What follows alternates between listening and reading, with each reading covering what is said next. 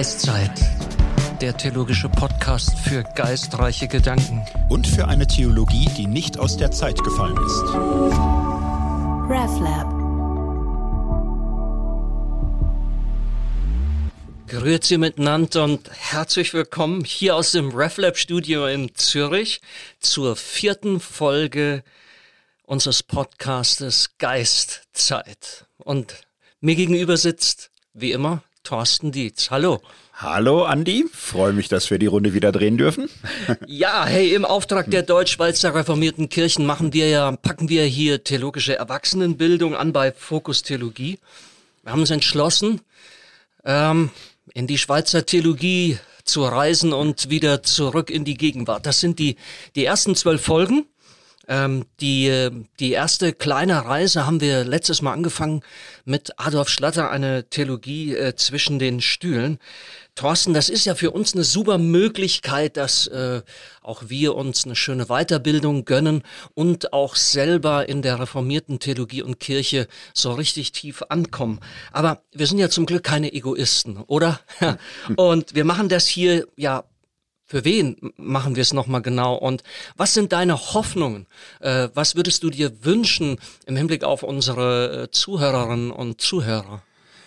Ja, Theologie ist ja jetzt nix, wo du sagen kannst, das geht auf äh, TikTok ab wie Schwitzkatze oder so. Das ist ein Rieseninteresse. Das wissen wir, das ist schon klar. Aber meine Erfahrung ist auch, Menschen, die Glaubensfragen anfangen wichtig zu finden, Menschen, die sich mit Glaubensfragen tragen, die sind irgendwann schon auch ansprechbar darauf, bisschen Orientierung zu kriegen. Denn es ist ja chaotisch, es ist extrem, es gibt so viel Gedanken und Strömungen. Und wenn man da mal so ein Angebot hat, äh, ähm, man kann sich äh, Denkwege auch sortieren. Da kann man so Landkarten zeichnen.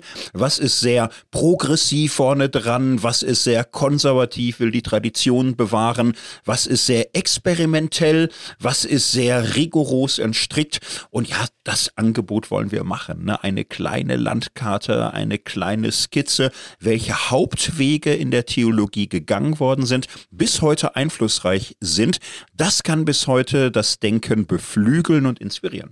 Ja, ich finde das eine super Metapher, die ich bei dir auch ein bisschen abgeguckt habe, muss ich ehrlich sagen, Karte und Gebiet.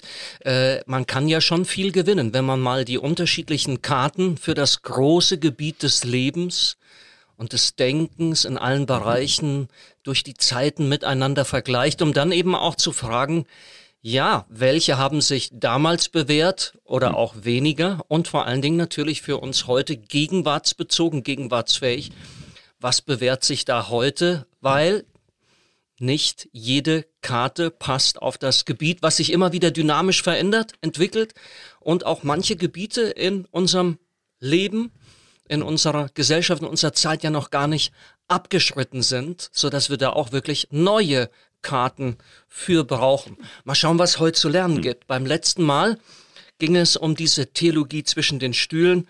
Zwischen den Stühlen die beiden Blöcke äh, konservativ, bibelorientiert, bekenntnisorientiert auf der einen Seite und auf der anderen Seite modern, liberal, sagen wir dazu, Adolf Schlatter. Hm.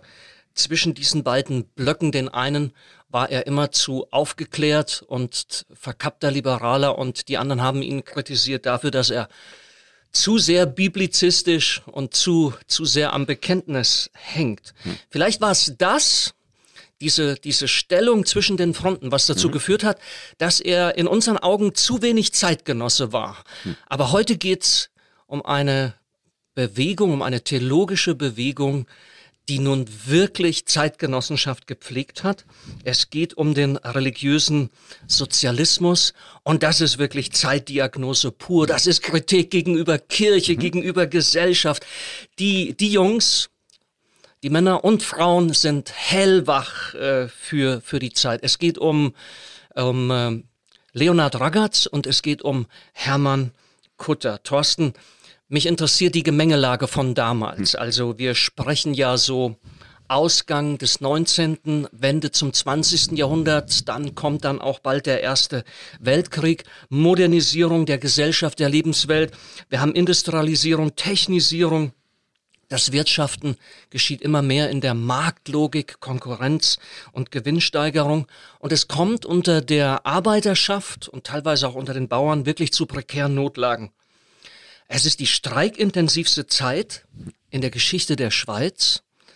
Ähm, ich nenne mal so ein paar Beispiele. 1908 der Maurerstreik in Basel, 1912 Generalstreik in Zürich, 1918 dann direkt nach dem Ersten Weltkrieg der Landesstreik, der die Schweiz an den Rand eines Bürgerkriegs bringt. In weiten Teilen des Bürgertums und auch des Unternehmertums schaut man mit Sorge auf diese revolutionären Kräfte, die da von links kommen und sich der sozialen Nöte, die da entstanden sind, annehmen wollen. Und auch in der Kirche ist man insgesamt gegenüber der Sozialdemokratie skeptisch. Du liebst es doch, solche verwobenen Situationen ein bisschen zu entflechten. Komm, sag uns, was haben Ragaz und Hutter an dieser Stelle in dieser Zeit zu suchen? Ordne das mal so ein kleines bisschen ein. Ja. Ja, du hast paar so äh, Stichworte genannt zu der Schweiz. Aus heutiger Sicht äh, sind diese ganzen Streikberichte irgendwie auch so unschweizerisch. Ne? Wenn man von heute schaut, es gab ja immer Tote auch, es gab Gewalt, es gab wirklich Angst, dass alles auseinanderfliegt. Ähm, wenn man zurückschaut, muss man sich aus heutiger Sicht klar werden, die Schweiz war nicht schon immer reich und global und vorne dran. So, die Schweiz ist damals ja ha, überwiegend noch agrarisch gewesen im 19. Jahrhundert, wie ja alles eigentlich. Ne? Das sind ja Entwicklungen, die fangen in England, Großbritannien an, Industrialisierung, neue Techniken, Urbanisierung, die Städte explodieren. Das sind Tendenzen, die in Frankreich, in, in Deutschland überspringen. Die Schweiz wird davon auch erreicht.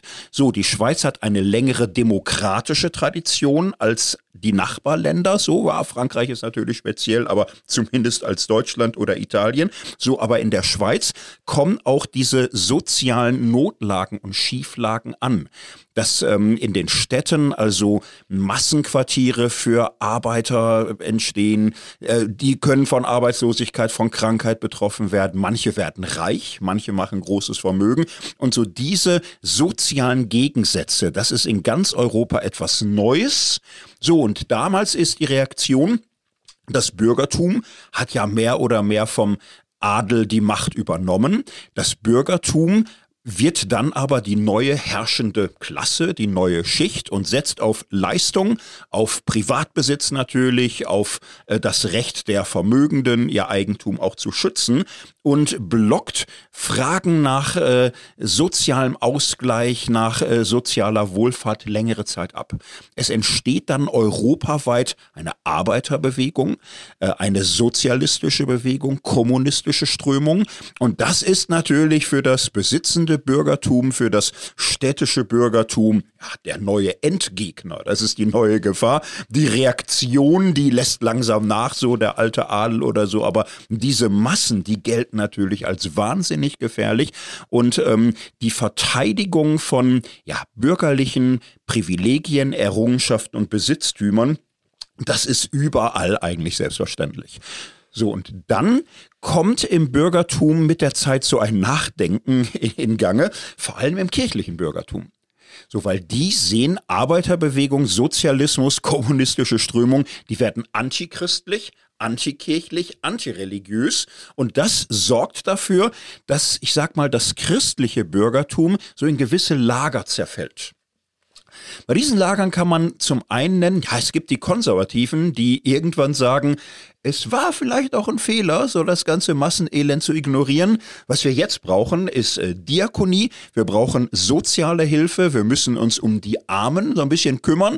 Und das ist aber auch ähm, ja, Gegengift gegen revolutionäre Bestrebungen. Wir brauchen jetzt Diakonie gegen revolutionäre Gelüste. In Deutschland äh, Adolf Stöcker, wichtiger Mann, äh, Hofprediger, gründet äh, auch Konservativpartei, äh, christlich-soziale Partei und will wirklich wirklich Sozialstaat aufbauen, um linksradikale sozialistische Bestrebungen zu verhindern.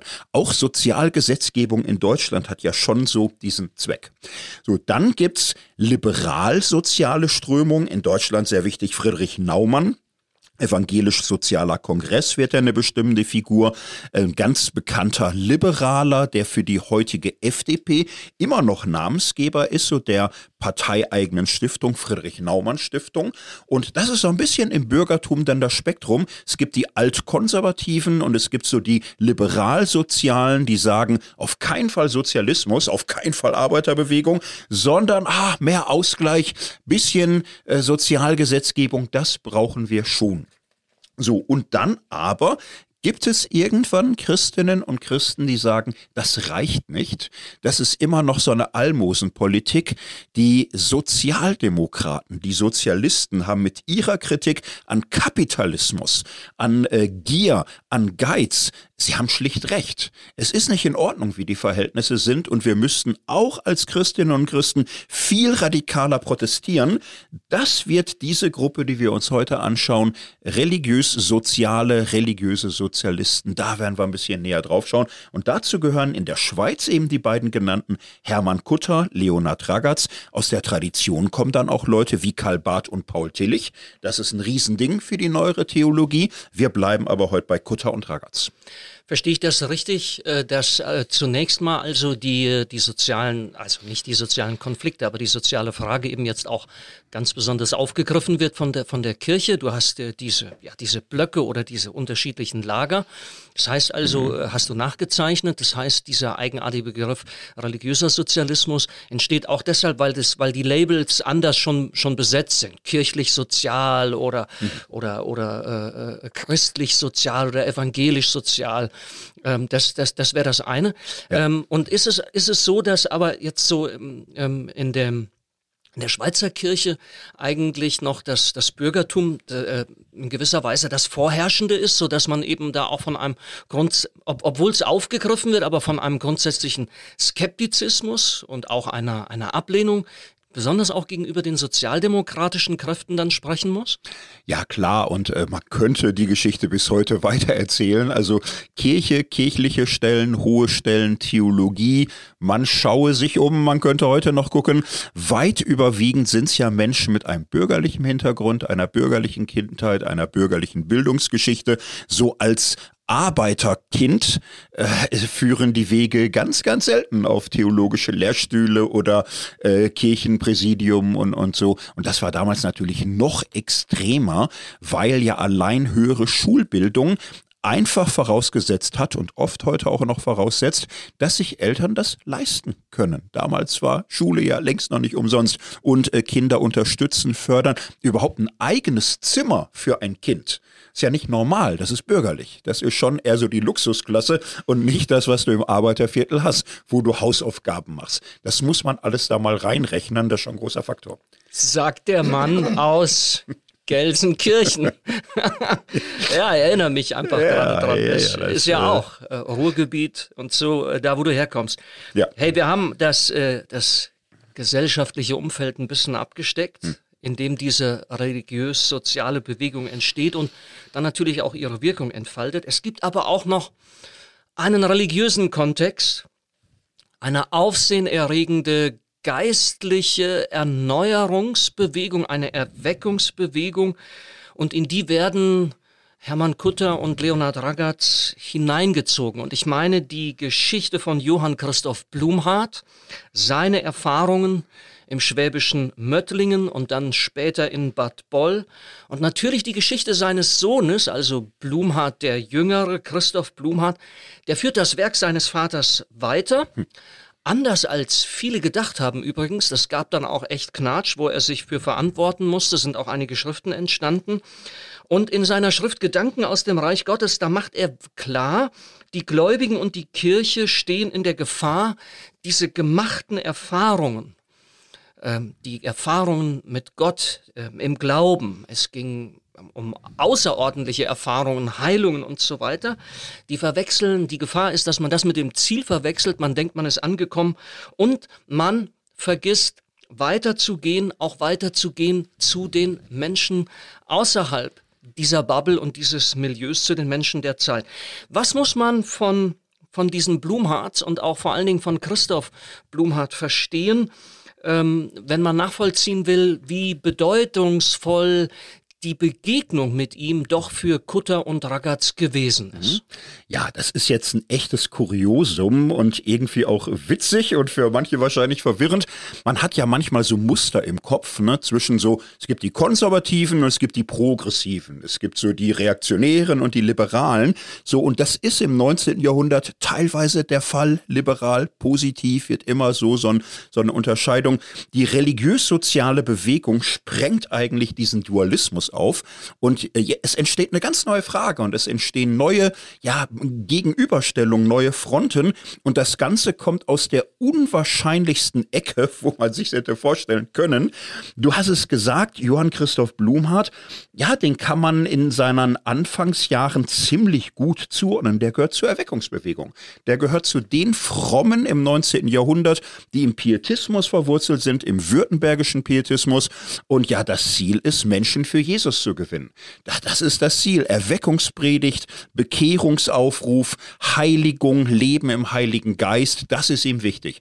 Und jetzt ist er auch ein krasser Typ.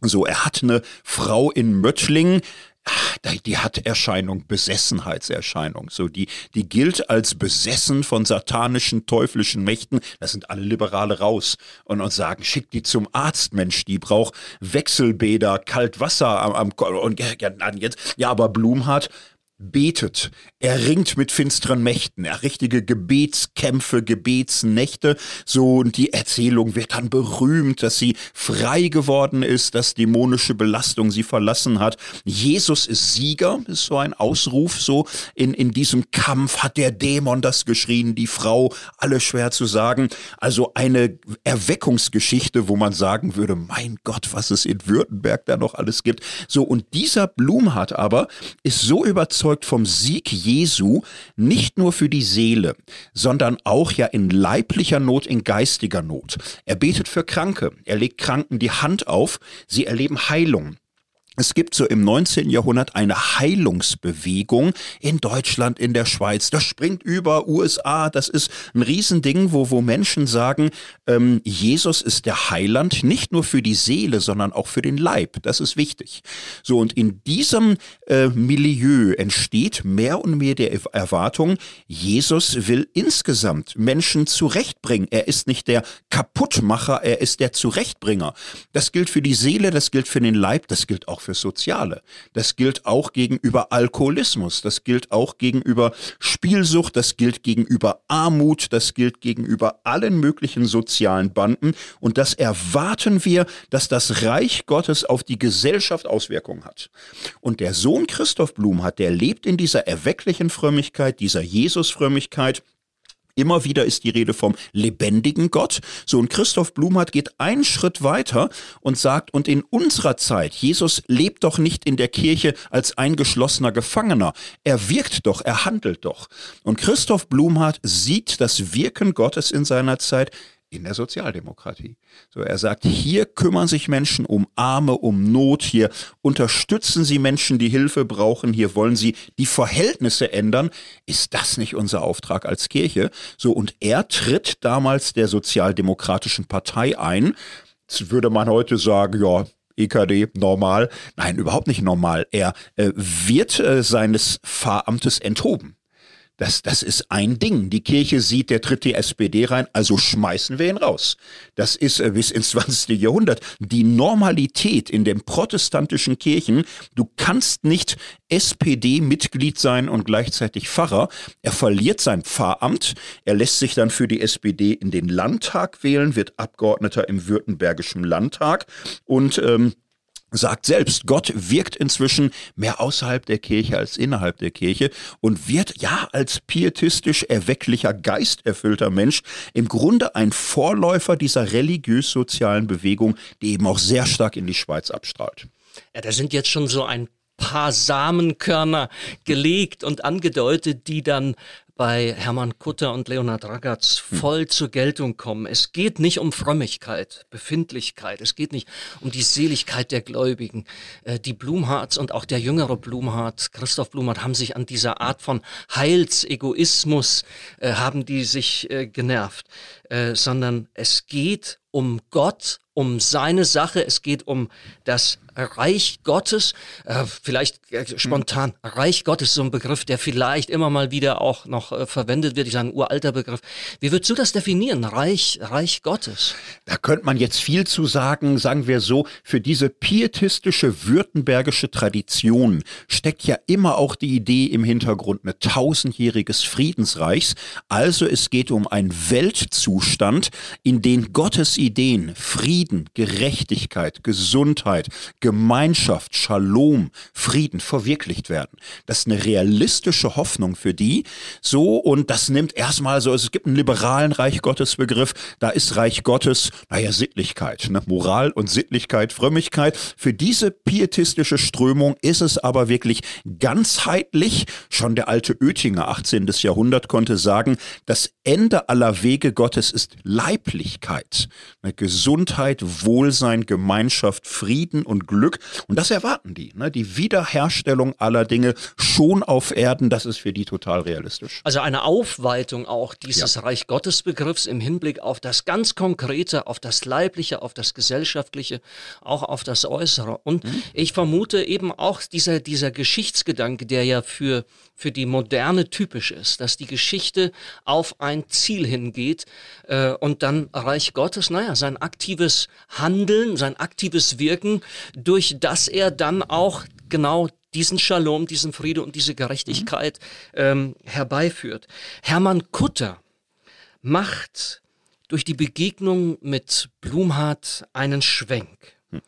Ähm, nämlich genau diesen, den du angedeutet hast, dass Gott und sein Wirken ähm, in dieser Welt im Mittelpunkt auch von Kutters Theologie und Tätigkeit stehen.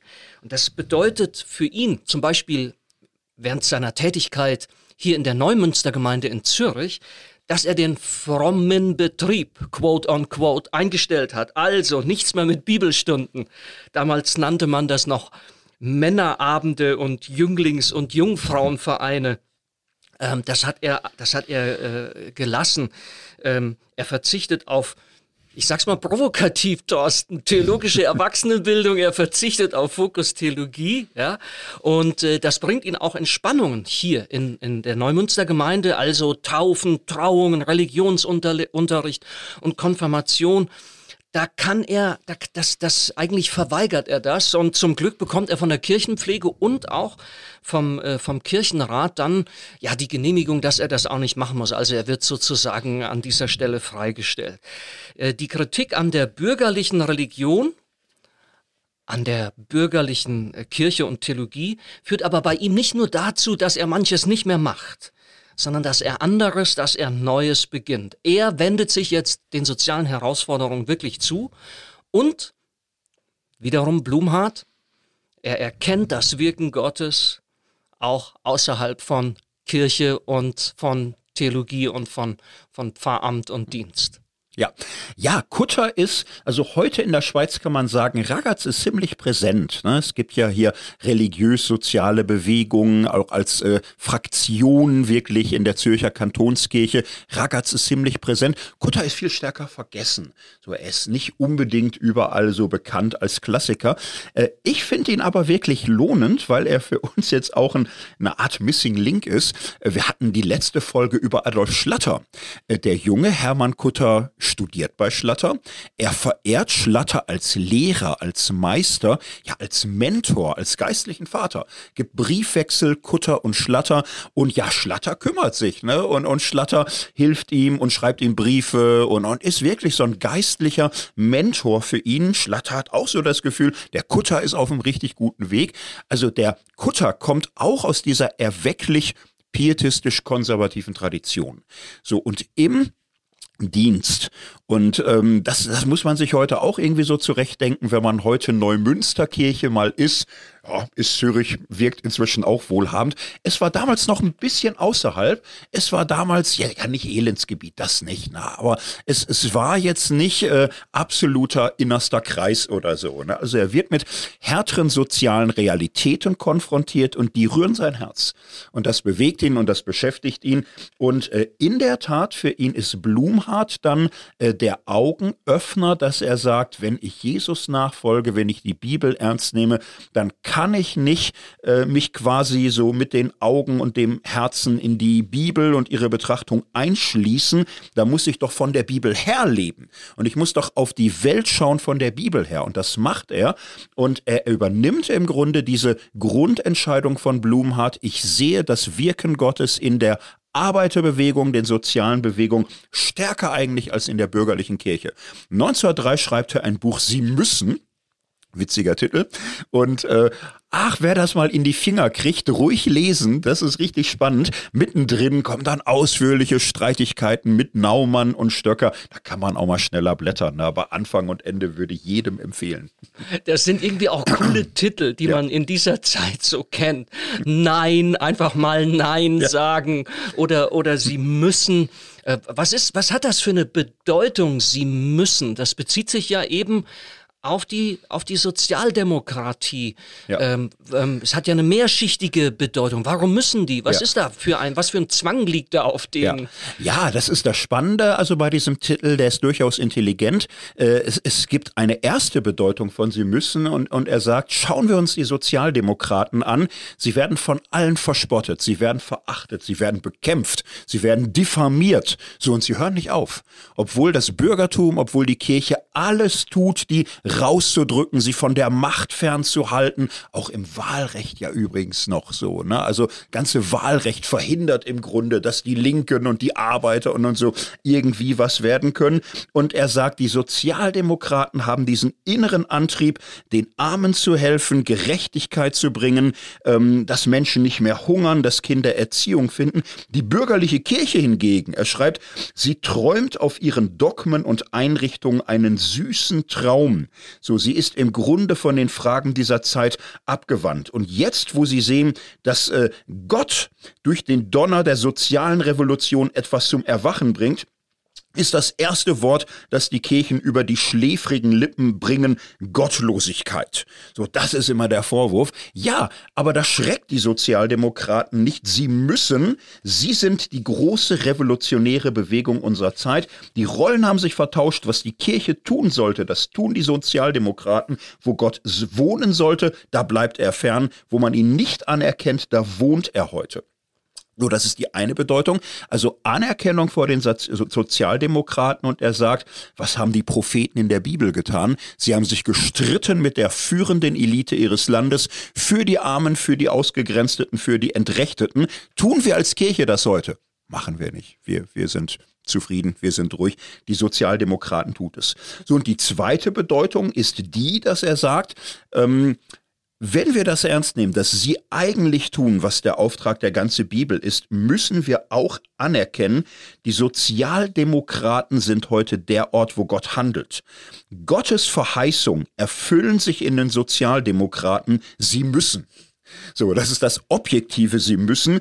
Gott wirkt bei denen und äh, wir, wir Kirchenmenschen, wir müssen umkehren zum lebendigen Gott. Wir müssen unsere eigene Botschaft wieder verstehen. Wir müssen echte Jesus-Nachfolge üben. Das würde uns verändern. Das würde dieser Welt gut tun. Wir müssen in uns gehen und umkehren. Das ist ein Gedanke, den ich unheimlich spannend finde, hm. weil, wenn ich es mit eigenen Worten wiedergeben würde, äh, Gott macht in der Zwischenzeit schon mal da weiter, wo die Kirche sich verweigert und das hm. geschieht dann jetzt eben äh, außerhalb der Kirche. Äh, ich hab, äh, ich finde das ganz toll, wie er das auch an der Bergpredigt festmacht, ja, dass er hm. sagt, wer sind denn diejenigen, äh, die Armen im Geist, die, die hungert und dürstet nach Gerechtigkeit. Das, das sehen wir doch bei denen. Ja? Ähm, tolles Zitat. Christsein heißt, die Welt als Werkstatt Gottes bejahen. Und das hat er, das hat er äh, bei den Sozialdemokraten gefunden. Kutter setzt auf, aber immer noch auf die Umkehr der Kirche zum mhm. lebendigen Gott. Ja? Und, mhm. und hat die Hoffnung für die Kirche, dass die also wieder in die Spur findet äh, und dass der Geist Gottes auch die Kirche wieder, wieder ergreift und, und für diese Anliegen, für, diesen, für diese sozialen Anliegen mhm. sensibilisiert und auch ermächtigt. Die Hoffnung, die hat Kutter nicht aufgegeben, aber bei Ragaz ist das anders. Bei ihm habe ich den Eindruck, er ist mehr der Aktivist sein, sein, sein Urteil, auch sein Bruch mit, mit Kirche, mit Pfarramt, mit, mit Theologie, das wird dann äh, schärfer ausfallen. Äh, er wendet sich äh, stärker meines Erachtens so diesem, diesem Aktiven zu, wirklich die soziale Not bekämpfen, die Dämonen, das wäre so ein bisschen Sprache von Bad Boll und so, die Dämonen des Materialismus und des Militarismus, des Nationalismus, der Armut austreiben. Äh, ich habe gefunden, dass ihm das so in kleinen Begegnungen schon, schon irgendwie ähm, geschenkt äh, worden ist oder zugeflogen ist. Er war in Chur Zuchthauspfarrer und hat sich dort heftig gestört, dass er sagt, das bürgerliche Strafrecht ist eigentlich nicht gut, ist nicht, nicht wirklich hilfreich, ist in gewisser Weise ungerecht. Ähm, das sind so kleine Dinge aus dem Alltagsleben, wo man irgendwie wie den Eindruck hat, da wurde er gepackt, oder? Hm. Ja. ja, er kommt aus Graubünden.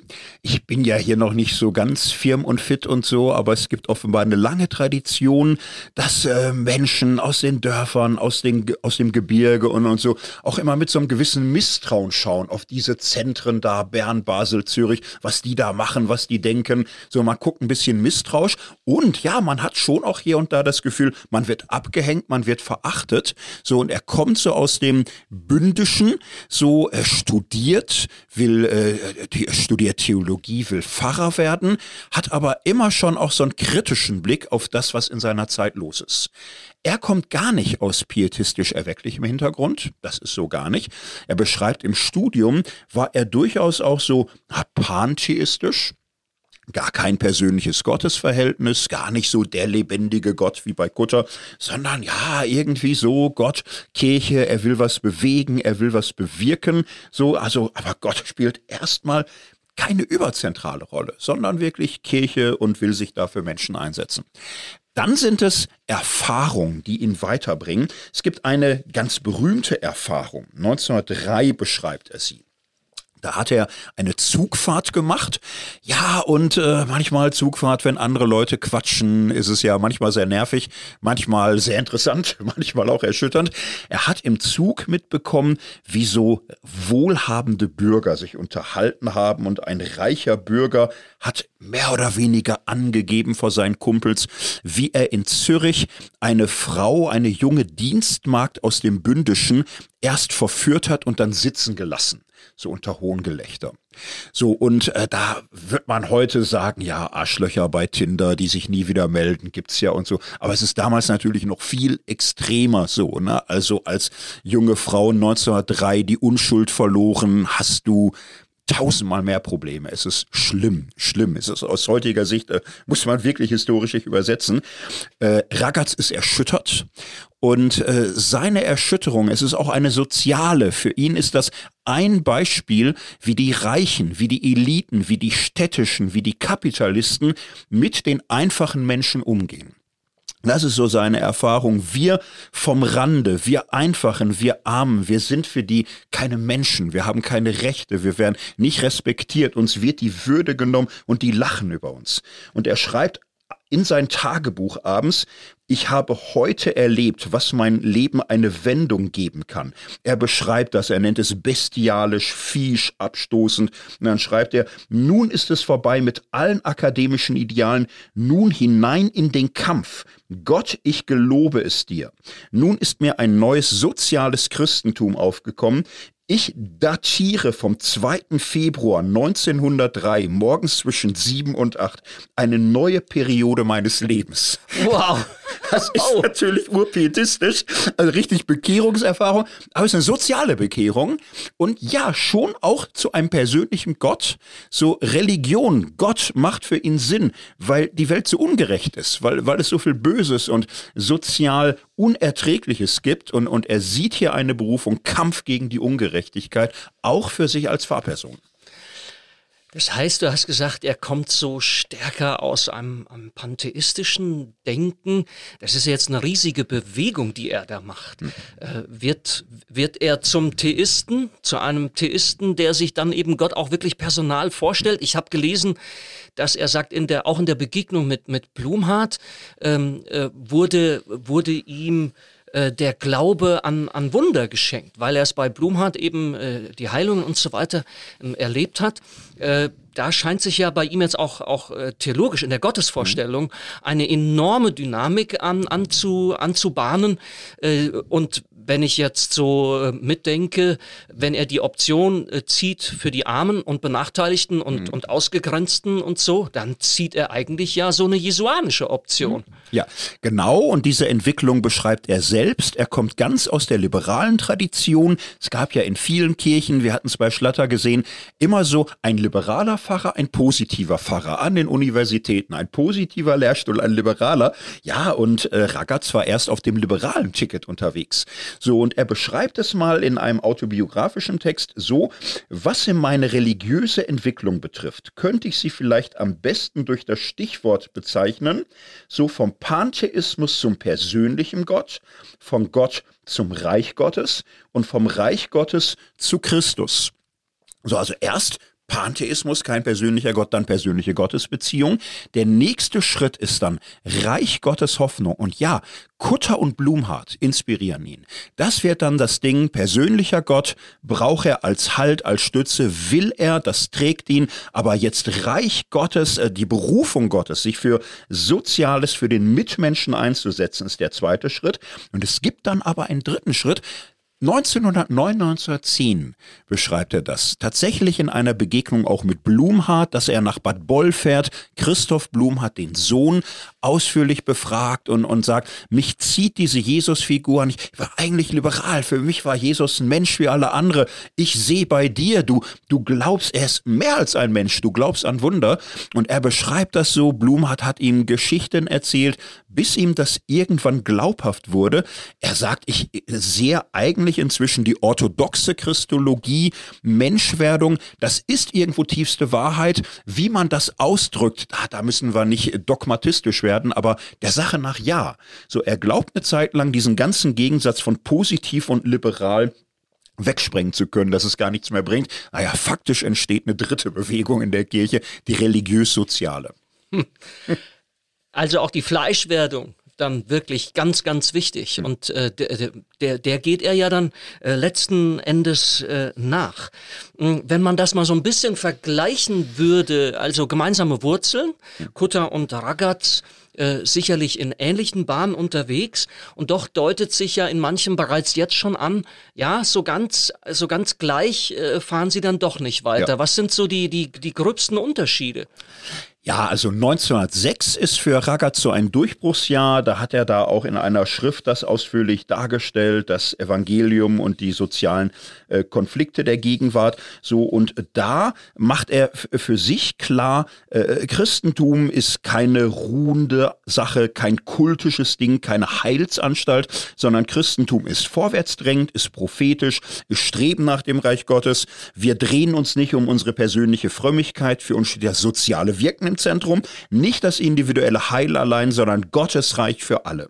So, und das sind Sachen, wo er schon noch bei Kutter nah dran ist. Und die beiden sind ein zeitlang Weggefährten. Kutter nicht so überschwänglich, aber er sieht das, er ist wohlwollender Zuschauer, er ist auch bei. Er trifft sich mit, so religiös, sozial, da sind sie schon nah beieinander.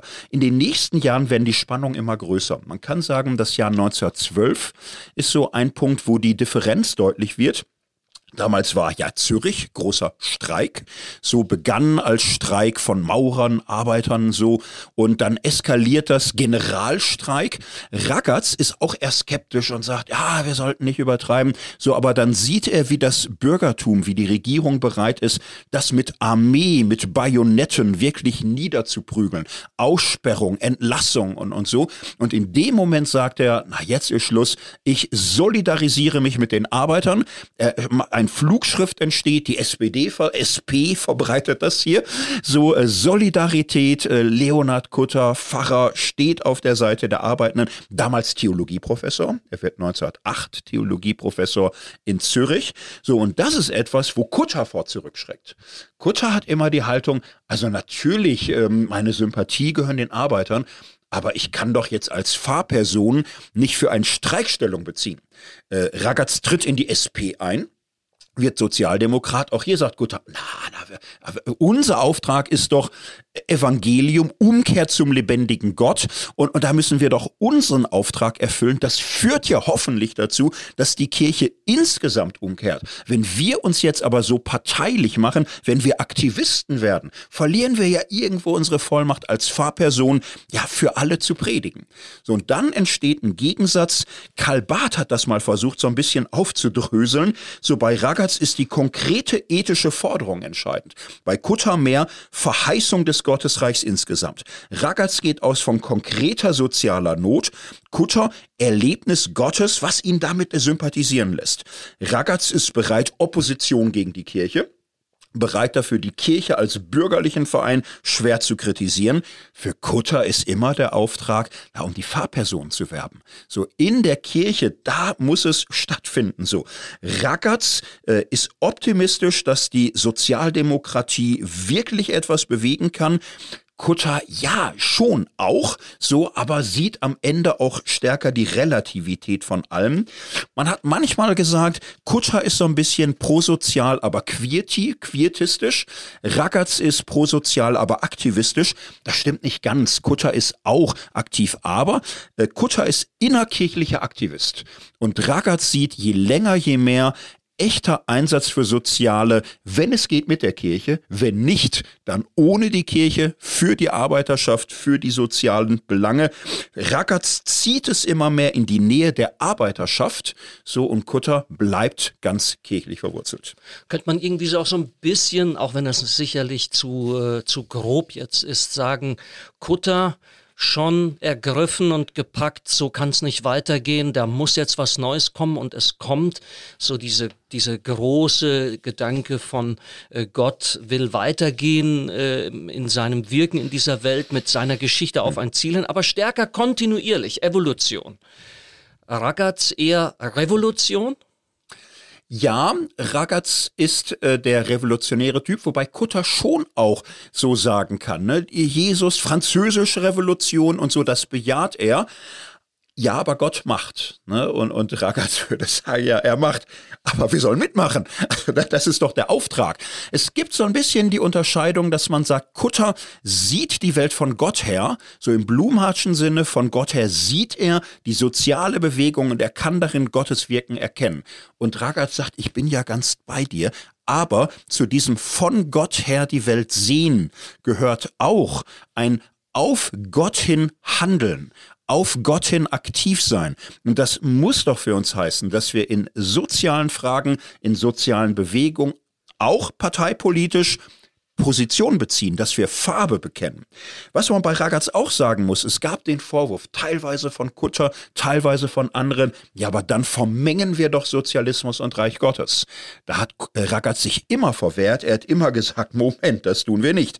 Die absolute Hoffnung, können wir nur auf Gott selbst richten, auf das Reich Gottes. Gott selbst wird wirklich einmal Frieden und Gerechtigkeit und Heil und, und ewiges Leben und alles bringen.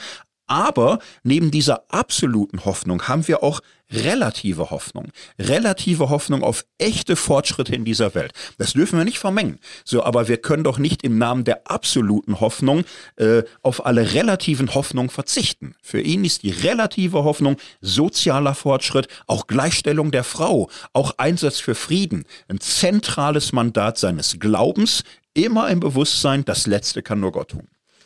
Ja, also vielleicht muss man es auch wieder zurücknehmen mit diesem ähm, evolutiven und revolutionären Ansatz. Äh, es ist dann schon so, als es ja darum geht, äh, äh, militärische Aufrüstung und so weiter und die Sozialdemokraten das äh, mitbefürworten und tragen, äh, da geht er ja sogar auch wieder aus der Partei raus am Ende, oder? Ja, genau, in den 30er Jahren tritt er aus, weil ja, das ist so eins seiner großen Anliegen, Militarismus, äh, Gewalt als normales Mittel der Politik lehnt er radikal ab. Äh, seine Frau Clara, war hier viel früher auch in der Friedensarbeit, in internationalen Friedensbewegungen, hat sich in Den Haag und international arrangiert äh, engagiert, hatte ein weltweites Netzwerk äh, von Frauenbewegung und Friedensarbeit. Und äh, das war für ihn schon so ein Punkt, dass er sagte, echter Sozialismus geht nur ohne Gewalt. Das ist auch in den großen Fragen für ihn äh, ganz entscheidend. Lenin und Bolschewismus lehnt er radikal ab. Das ist für ihn Verrat am Sozialismus, das geht gar nicht. Wer Gewalt benutzt um des Guten willen, hat das Gute damit zerstört. So, und äh, das ist für ihn ein Punkt, eben auch der Sozialdemokratie den Rücken zuzuwenden, als sie Rüstungspolitik, starke militärische Bewaffnung der Schweiz akzeptieren, dann geht er raus. Der Mann hat teilweise wirklich was Prophetisches gehabt. Ich habe in einem Aufsatz über Ragaz als, als ökologischen Theologen auch gelesen, wie er, wie er sich äh, geäußert hat und das, das klingt in, in, in meinen, in unseren Ohren heute schon, schon sehr krass, ja, ähm, wenn er dann eben äh, sich, sich äh, äußert im Hinblick auf ähm, ja, die, die Automobilität und was das bedeutet und er beruft sich auf, auf Studien von Ärzten, die sagen, die Kinder kriegen gesundheitliche Probleme wegen der Abgase. Ähm, also über manches lächelt man heute, aber manches hat sich bis heute gehalten. Er fordert also harte Bestrafungen, äh, äh, wenn da wirklich wirklich auch Menschen äh, ja, zu Schaden oder sogar äh, zu Tode kommen im Straßenverkehr. Er fordert Abgasreinigung, er fordert Lärmschutz. Das sind alles Dinge, wo man echt sagen muss, er hat schon was Prophetisches mhm. gehabt. Ja. ja. auch wenn er da manchmal so übers Ziel hinausschießt. Aber da hat er Duftmarken ja. gesetzt. Ja, total. Er war Ökoaktivist, bevor es äh, Ökologie überhaupt gab. Das ist ja total verblüffend. Auch der Alpentourismus, ja, ja das genau. sah er ganz kritisch, dass er sagt, überall bauen wir äh, äh, an, den, an den schönen äh, mhm. Steigen und Routen äh, Restaurants und alles Mögliche. Äh, eigentlich kein, kein Gipfel, kaum noch ein mhm. Gipfel, ohne, ohne dass da irgendwas für die, für die, zur Bespaßung der Touristen dabei ist. Also das fand er sehr, sehr kritisch. Ja, genau. Also er als prophetischer Geist, das ist schon spannend und man kann an der Stelle jetzt mal wieder so die Zeitgeist-Überlegung aufgreifen von der letzten Folge. Da haben wir gesagt, man kann Zeitgeist definieren als was die Mehrheit denkt. So und dann ist äh, Ragaz ein Anti-Zeitgeist-Typ, wie er im Buche steht. Er steht eigentlich in jeder möglichen Frage gegen die Mehrheit der Gesellschaft. Total. Gegen, gegen das Bürgertum, gegen die Kirche, gegen die Mehrheit der Bevölkerung. So, man kann Zeitgeist aber auch verstehen als, naja, welche neuen Ideen werden wach, rühren sich, so haben Zukunft, aber fangen erstmal ganz klein an. Ragaz ist immer dabei. So, nehmen wir äh, Landesstreik 1918. So äh, war ja richtig was los und die Schweiz am Rande und Generalstreik im ganzen Land. Die Forderungen damals waren Proporzwahlrecht statt Majoritätswahlrecht. So, also so wie es jetzt in der Schweiz ist und eben nicht zum Beispiel wie in den USA. Forderung war auch Frauenstimmrecht, äh, Begrenzung der Arbeitszeit auf 48 Stunden Woche, staatliche Altersvorsorge, Existenzminimum für alle.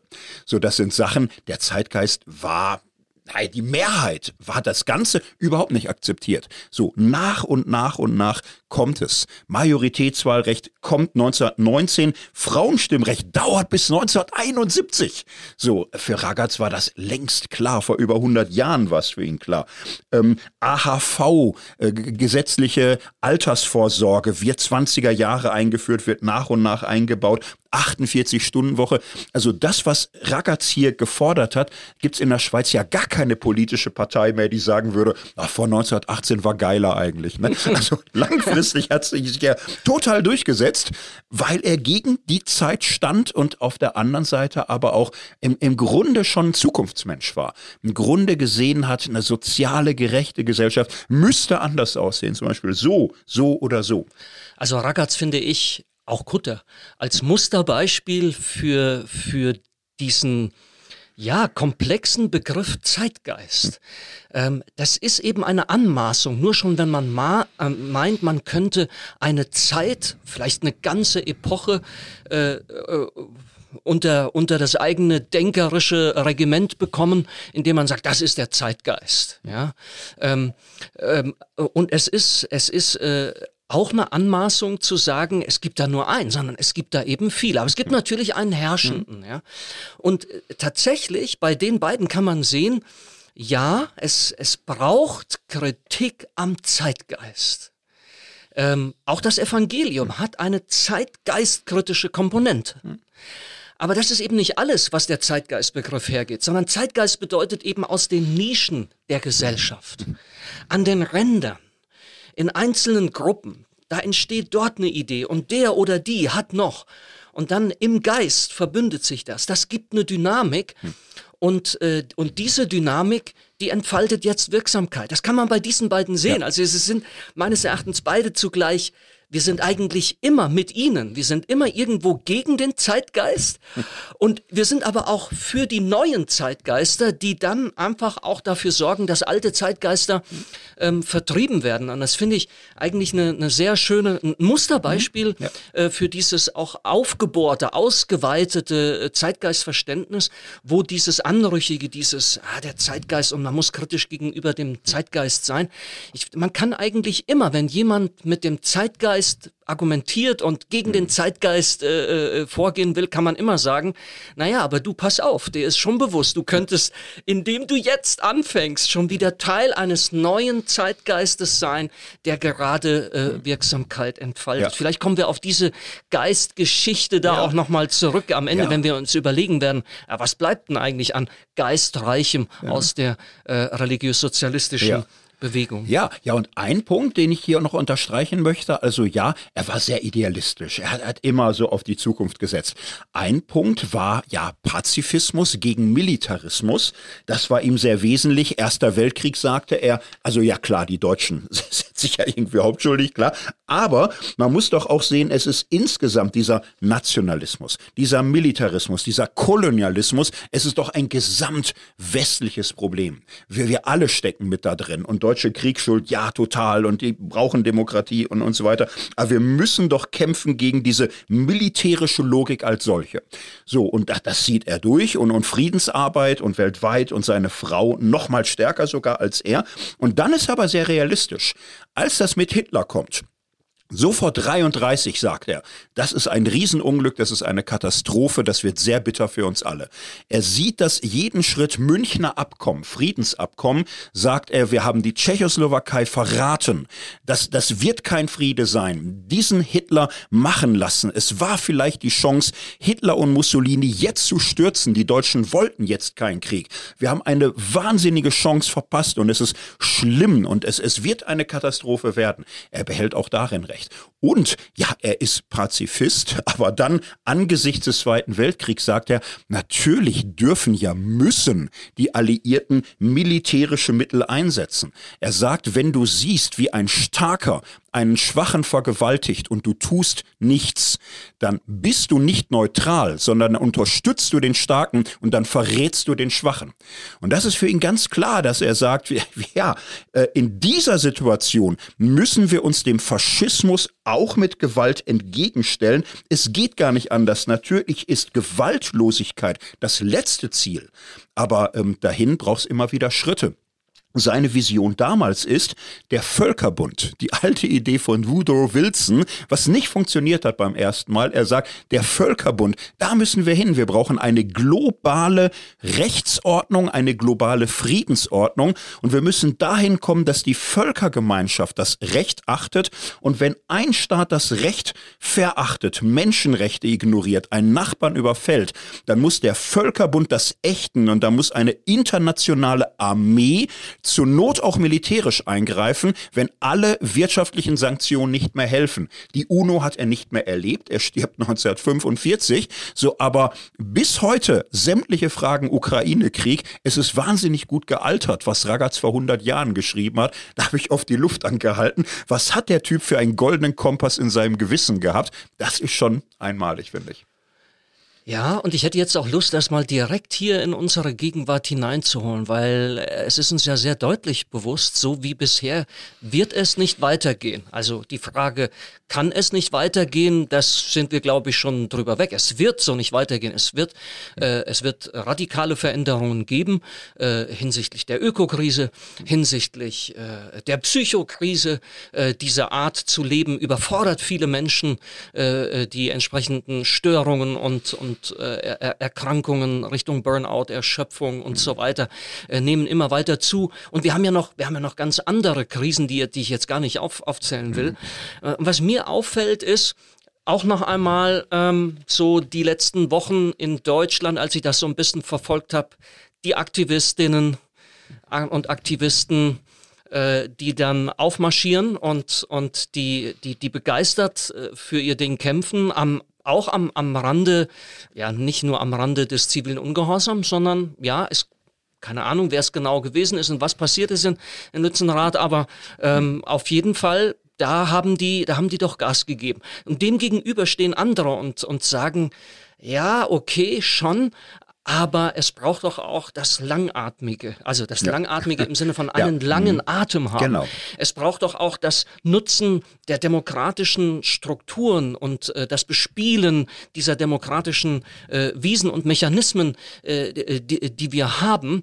Und in all dem habe ich den Eindruck, wir brauchen beides. Die Aktivisten erfüllen eine Funktion, aber die, die auch in großer Treue, in akribischer Kleinarbeit, in Realpolitik die Dinge beackern und bearbeiten, arbeiten, durch die entsprechenden Institutionen, Parteien, Kommissionen äh, und, und Gremien bringen, die sind, die sind genauso wichtig. Ich, ich frage mich aber, woher kommt uns, äh, kommt uns die Energie, woher kommt uns die, die, die Kraft äh, dafür? Mhm. Ich selber bin auch einer, ich neige eher so zur Begeisterung in Form von, ja und jetzt los und die Flammen lodern und, und äh, endlich passiert mal was, ja.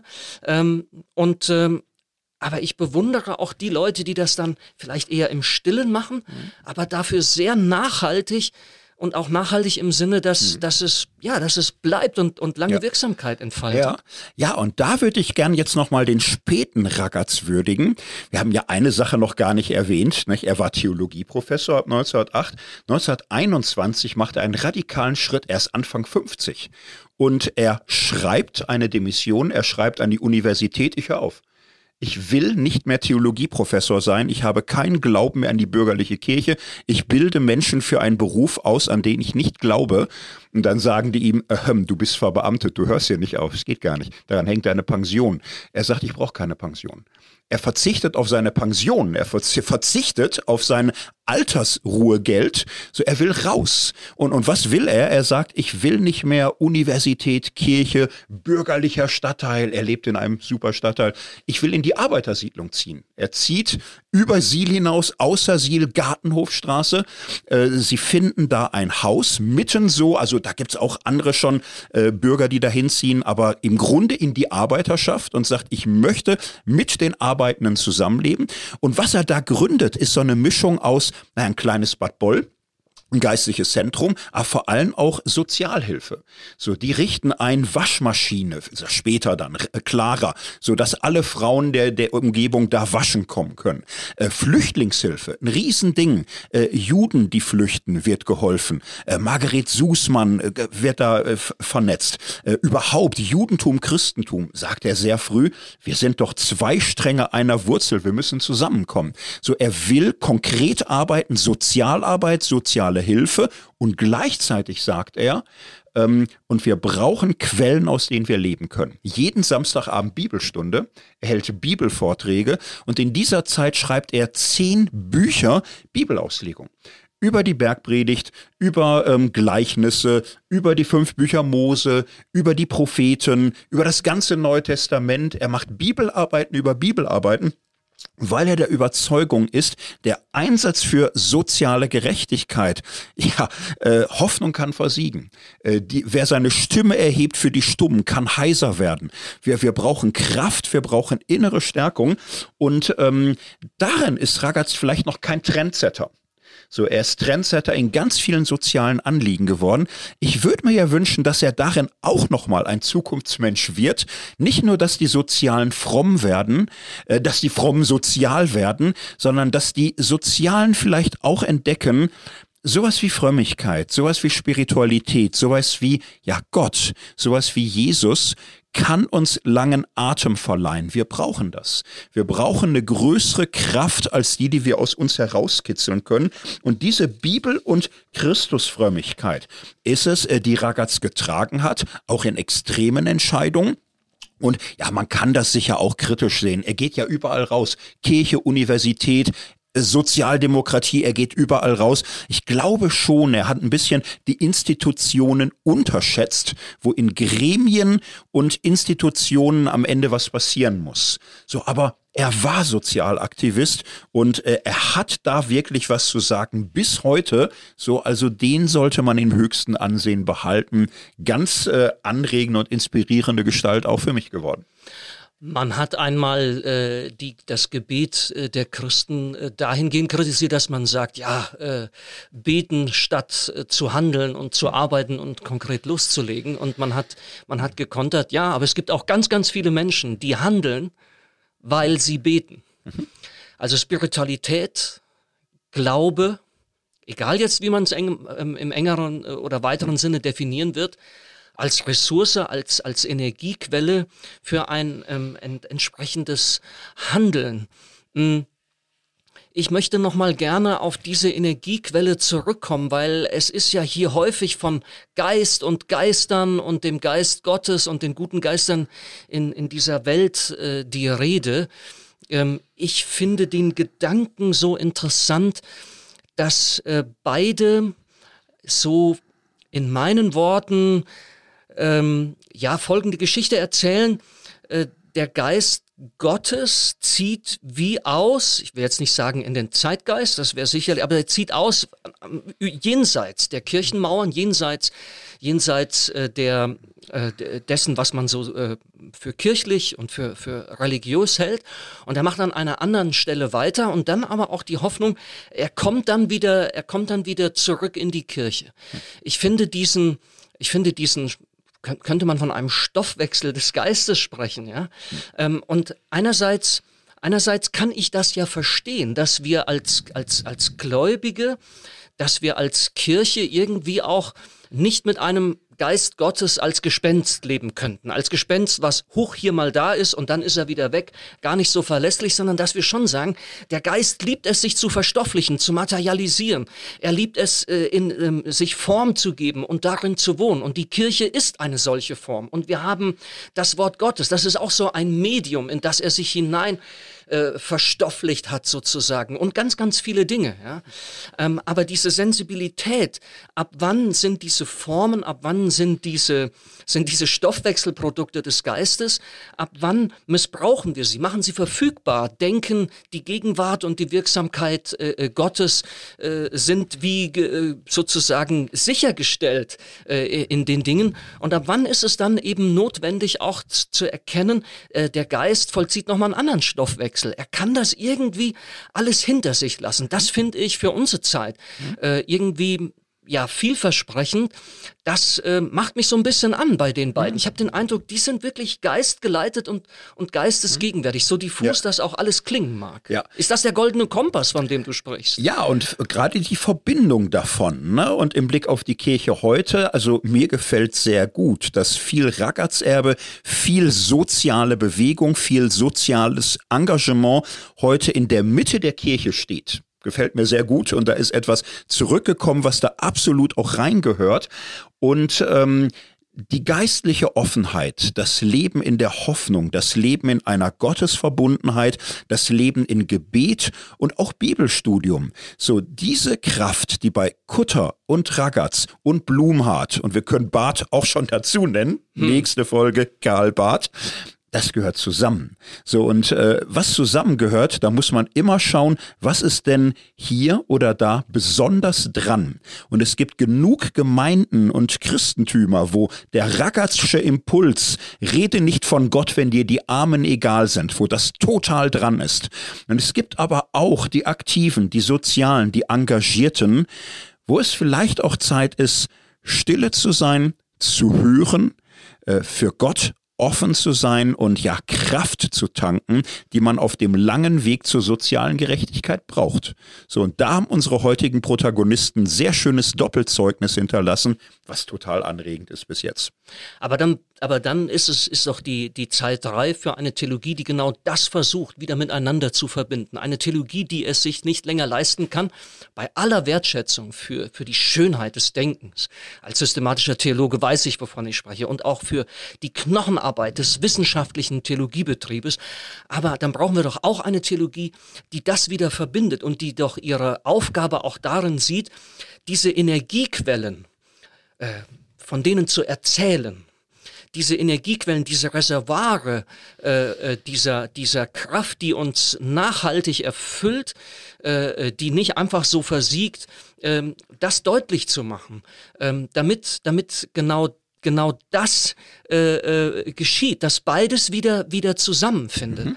Das wäre für mich ja. dann auch unsere Aufgabe bei Fokus Theologie, diese, äh, diese Dinge miteinander zu verbinden, um dort auch deutlich zu machen, dass es ich sehe das eigentlich als den dezidiert auch theologischen Beitrag. Also andere machen das mindestens genauso gut, meistens sogar noch viel, viel besser in all den Krisen äh, und all den äh, sozialen Nöten. Das müssen wir nicht einfach verdoppeln und wiederholen.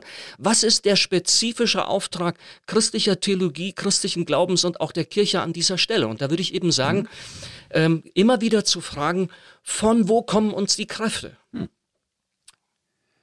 So machen wir's. Wir schauen, wie es weitergeht in der Geschichte und was wir ja davon lernen können und wo wir uns inspirieren lassen. Es war mir eine große Freude. Du hattest hier bei dieser Serie stärker den Lied. Du bist ganz stark in, in diesen Dingen drin. Ich habe mega viel gelernt und, und bin von, von, von diesen beiden und dem, was sie da losgetreten haben, wirklich äh, gepackt und, und begeistert. Ja, ähm, das äh, für heute und äh, wir hören uns hoffentlich dann in der nächsten Folge wieder, wenn wir die Linien weiter ausziehen und es geht in den nächsten zwei Folgen um äh, keine geringeren als Karl Barth und Emil Brunner. So wird's sein. Macht's gut, bis demnächst.